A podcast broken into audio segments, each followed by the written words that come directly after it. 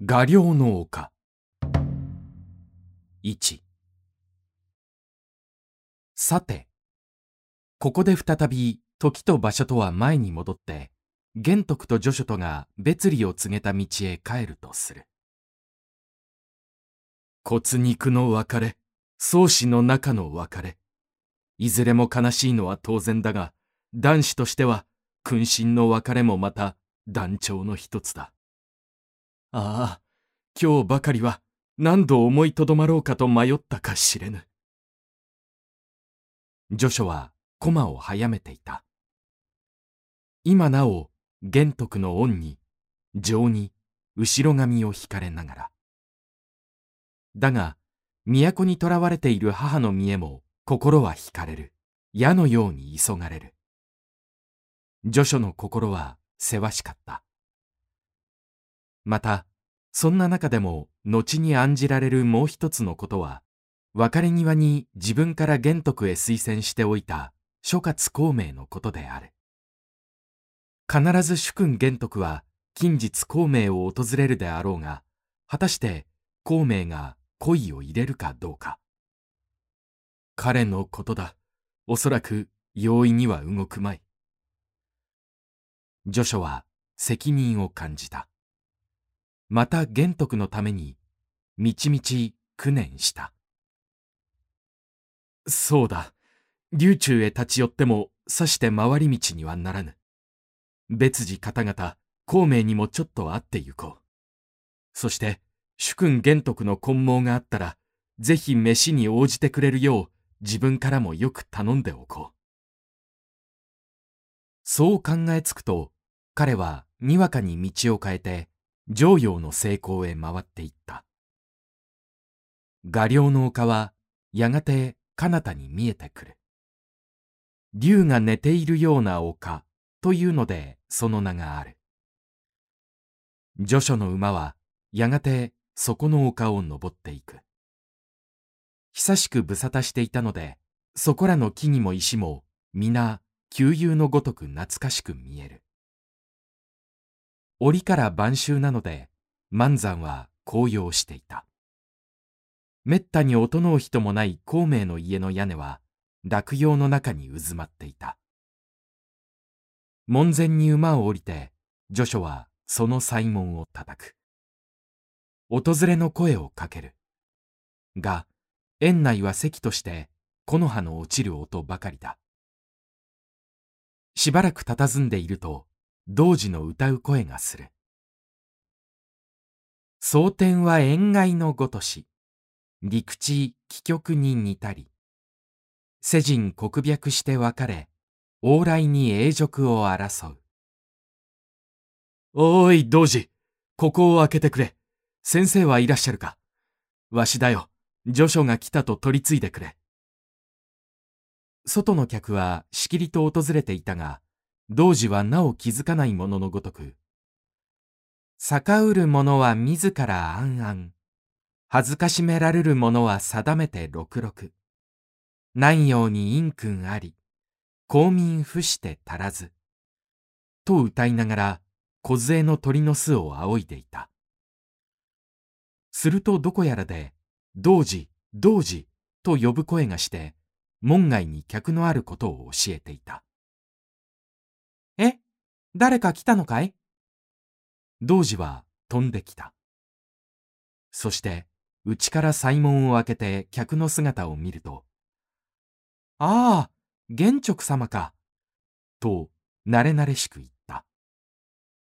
序書は、傍らの木へ駒をつないで、先生はいられるかね。おいでになります。お書斎か。ええ。お前はなかなか歌がうまいな。玄直様は、急にこの頃、びびしくなりましたね。剣も着物もお馬の蔵まで。園の小道を奥へ歩いて行く序書の後から、童子は口達者にそう言った。序書はそう言われて、心に帰り見た。かつての廃古剣の貧しい自分の姿を。そして、ここの簡素な家の主に対して、何か合わないうちから気恥ずかしい心地を覚えた。2童子は茶を煮る。客と主は書斎のうちに対話していた。秋も暮れますな。序書が言う。孔明は膝を抱いて、冬を待つばかりだ。すっかり薪も割ってある。と言った。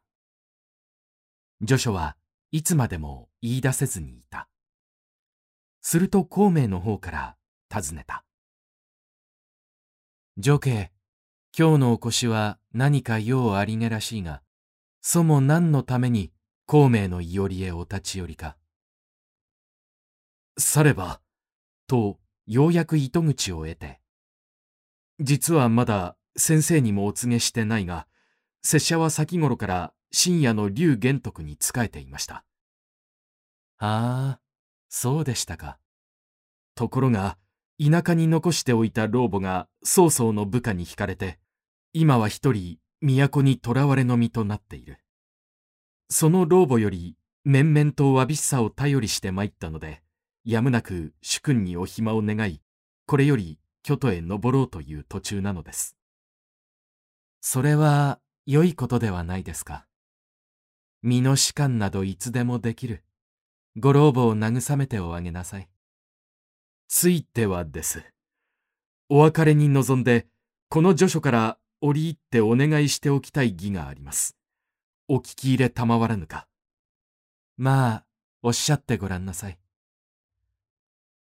他ではありませんが、今日、ご主君自身遠く途中まで見送ってくだされたが、その別れ際に、実は平素から振幅しているため、琉球の丘にかかる大賢人ありと、口を極めて先生の大砲をご推薦しておいたわけです。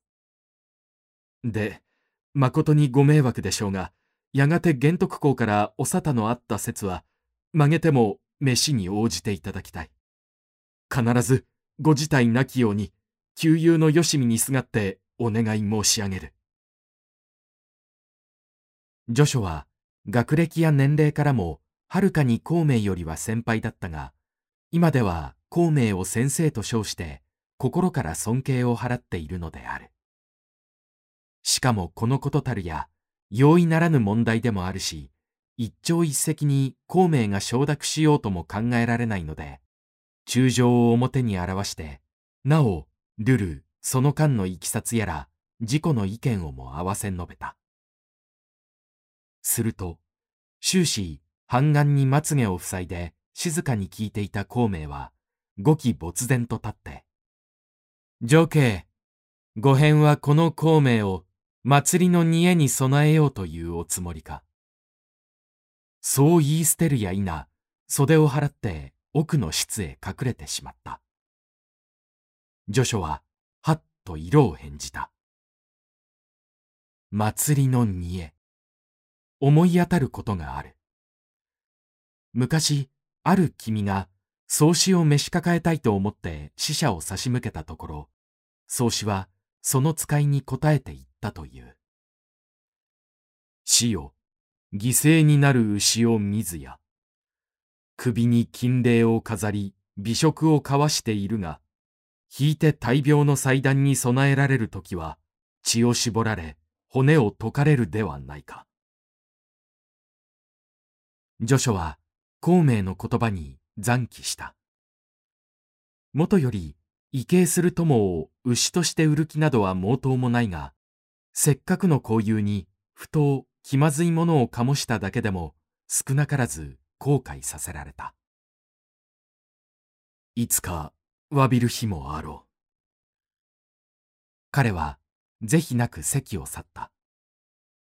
外に出てみれば、黄昏の空に落葉ひょうひょうと舞って、はや冬近いことを思わせる。泊まりを重ねて序書が都へ着いた時は、全く冬になっていた。建安12年の11月だった。すぐ娼婦に出て着教のよしを届けると、曹操は純育、帝育の二人をして丁重に迎えさせ、翌日曹操自身、彼を引いて対面した。御返が序書玄直か。老母は息災であるから、まずその儀は安心したがよいぞ。三。ご恩を深く謝します。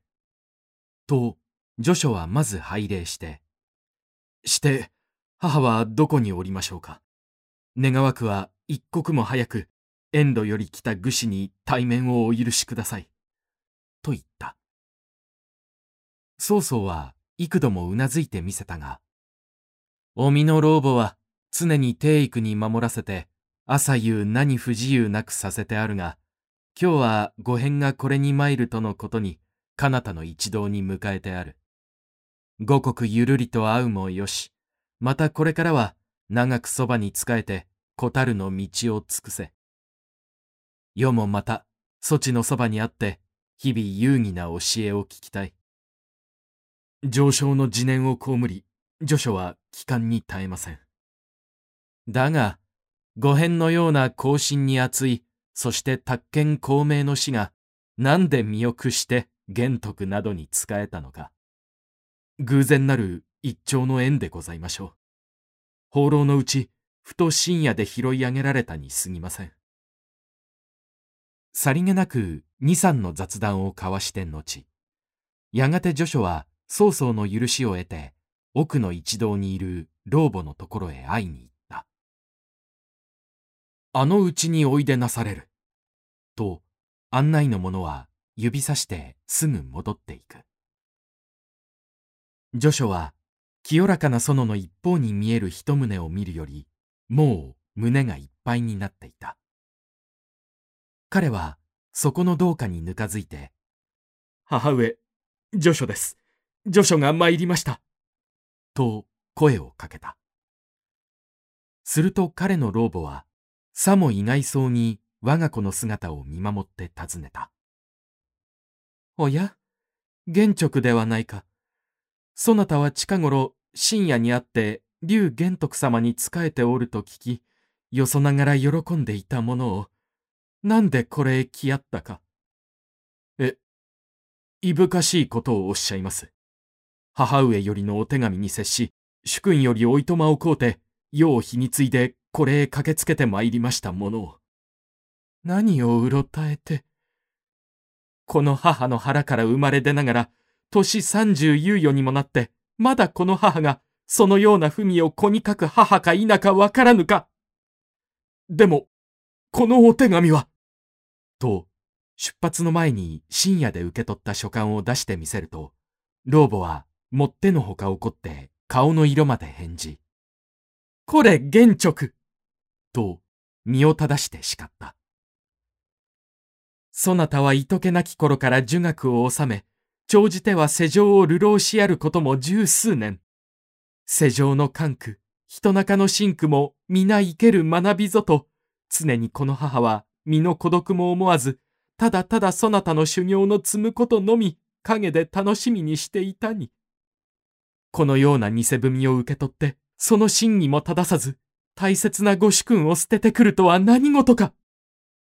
あ、では、それは、母上のお筆ではありませんでしたか？こうに目を開けているつもりでも、宙には飯、そちの修行は固めと見ゆる。今玄徳様は、提出の中たり、英才優れておわすのみか、民皆お慕い申し上げておる。そのような君に召し使われ、そちの太鼓、母も誉れぞと、密かに忠義を祈っていたものを、ええ、ヒップのような。と、身を震わせてよよと泣いていたが、やがて目前と帳の影へ隠れたきり、姿も見せなかった。序書も残機に打たれて、母の限界を心に噛み、自身の不覚を悔い悩んで、共に泣き伏したまま、濃乱の表も上げず、うっぷしていたが、ふと帳の後ろで異様な声がしたので、愕然駆け寄ってみると、老母はすでに自害して死んでいた。母上、母上。ジョシュは冷たい母の亡骸を抱えて男泣きに叫びながらその場に根絶してしまった。はや、東風のすさぶん中。巨都郊外の南限に立派な感覚、墓地が築かれた。老母の死後、曹操が序章を慰めて送ったものの一つである。